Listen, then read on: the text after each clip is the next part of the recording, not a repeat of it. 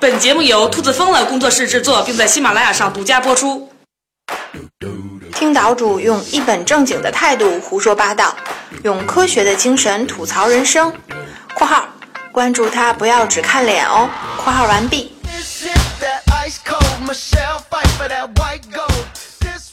大家好，这两天啊，岛主出差了，但是呢，不能耽误咱们规定好的节目播出时间，所以啊，这一期就由兔大王来带个班。在上一期里啊，岛主为我们分析了特斯拉第一起伤亡事故是怎么发生的，但是呢，我们依然不了解自动驾驶究竟是怎么回事儿。而且啊，客观的说呢，不论是特斯拉还是谷歌，目前所掌握的自动驾驶技术和我们脑海中以为的那种还有很远的距离。那么，自动驾驶的未来，它究竟是天堂还是地狱？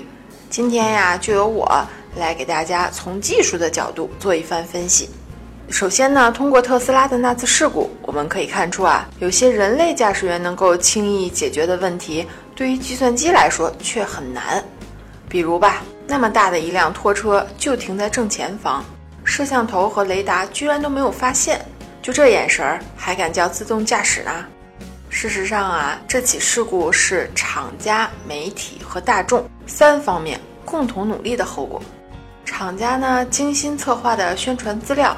当然是想要更好的诠释自家产品的自动化程度，而大众化媒体呢，也不会去费劲的解释自主、无人以及自动驾驶等技术之间的不同，他们啊会自动选择最乐观的预测去进行报道，而这一切呢，恰恰是因为符合消费者的心理需求，于是啊，这种全社会对产品不现实的预期就壮大了起来。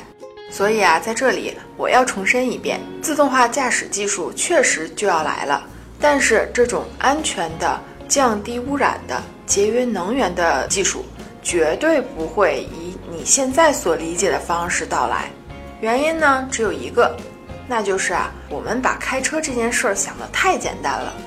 其实，开车涉及到了很多技能和行为，其中呢，只有一部分啊是容易实现自动化的。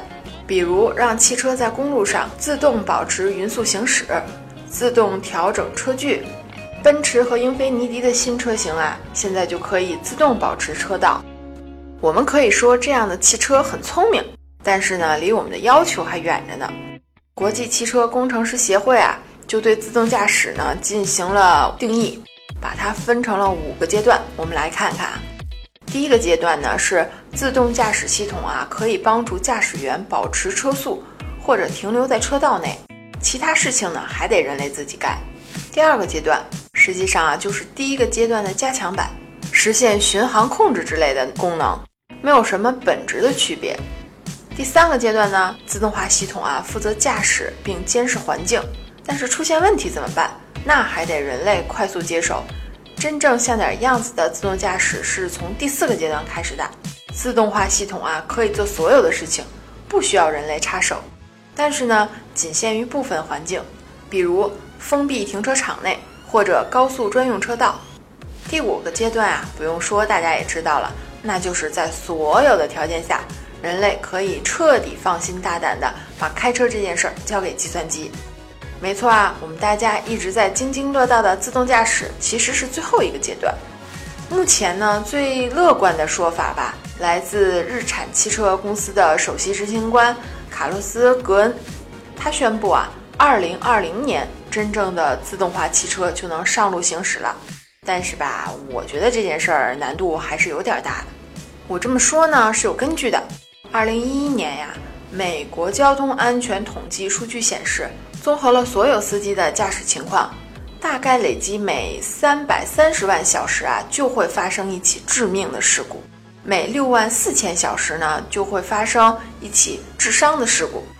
也就是说啊，如果我们要发展自动驾驶技术，那最低标准也得高于这个水平吧？可是你想想，你的电脑多长时间会死机一次？嗯，别说死机了吧。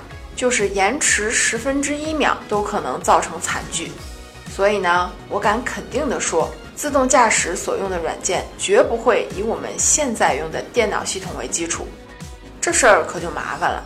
首先啊，软件工程师得用一种全新的方式来设计软件，然后呢，还得通过高标准的测试。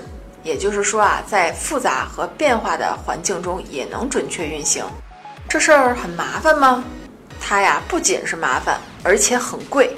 大家可能不知道吧？现在开发新型的飞机，不管是商用机还是军用机，有一半的成本啊，都花在软件调试和验证上。然而呢，现在飞机上用的软件还远远不如自动驾驶系统需要的那么复杂呢，因为飞机在天上。总是相距很远距离的，它还是有足够的时间做出反应，所以啊，工程师在设计那软件时，根本不需要考虑附近飞机的精确速度和位置。但是汽车就不行了，在任何情况下，汽车驾驶都要求在几微秒内做出决策，这两者之间啊，差了多少个数量级，您就自己算吧。就算你的软件通过了验证。那还得让车切实的去跑上个数十亿公里，才能真正的让各有关单位放心。嗯，那我们就问了，什么单位他还管这事儿呢？其实也很好想啊，就是像保险公司啊、立法执法部门啊，还有潜在消费者呀，甚至还包括那些反对自动驾驶技术的民间团体。这还不算完。软件通过测试之后呢，我们该选用什么标准的传感器呢？嗯，比如摄像头，选用世界上最高级的摄像头可以吗？可以，但是啊，到那个时候，汽车可就没有几个人买得起了。我忽然想起啊，岛主之前讲过的人工智能，嗯，那说自动驾驶为什么就不能像阿尔法狗那样使用深度学习呢？其实吧，这种方法听起来呢靠谱。但是啊，在实际操作中就会遇到一个问题。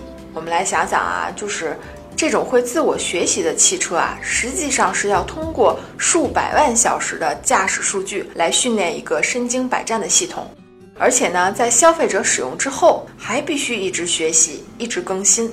那么问题就来了，机器的学习啊是具有非确定性的，不同的交通情况呢，最后训练出来的系统啊，定是不一样的。可是。每个都不一样的系统要怎么实现量产呢？嗯，我们再来举个例子吧。岛主之前啊讲过阿尔法狗和李世石下围棋的事儿，那是因为啊阿尔法狗每天都在模拟和高手对弈，他才会从对方的棋路中积累起有效的数据，把自己也给变成高手。可是啊，你如果让他一直跟我下围棋，分析我的棋路，那我告诉你吧，他早就变成一个臭棋篓子了。自动驾驶呢也是一样，一旦上了路啊，最后就不定会被训练成什么样了。至于说呀，究竟还要等多久才能实现自动驾驶？嗯，这个呢我们不知道。但是啊，我可以引用专家的说法来供大家参考一下。世界级的机械工程师史蒂文 ·E· 施多福是这么说的：保守估计啊，这事儿还得等六十年，也就是一甲子的时间。你别说最终成熟的自动驾驶了。就目前的情况来看呢，就连达到第三阶段都很难。大家还记得第三阶段是什么水平吗？没事儿的时候啊，你可以大撒把；而一旦出现意外情况，人类必须马上接管驾驶。这问题可就太复杂了。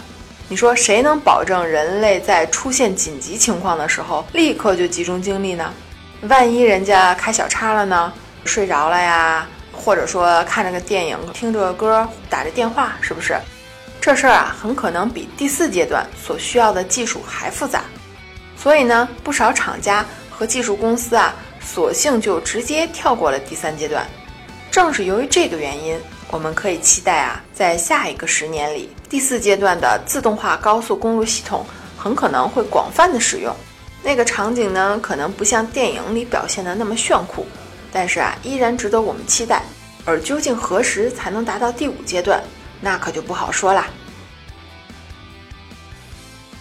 好啦，关于自动驾驶这件事儿呢，我们就先聊到这儿了。以后呢，我们风言风语节目啊，也会对这项技术保持持续的一个关注。下一期节目呢，还是由岛主给大家带来人类简史的最后高潮部分。所以啦，我们下期再见。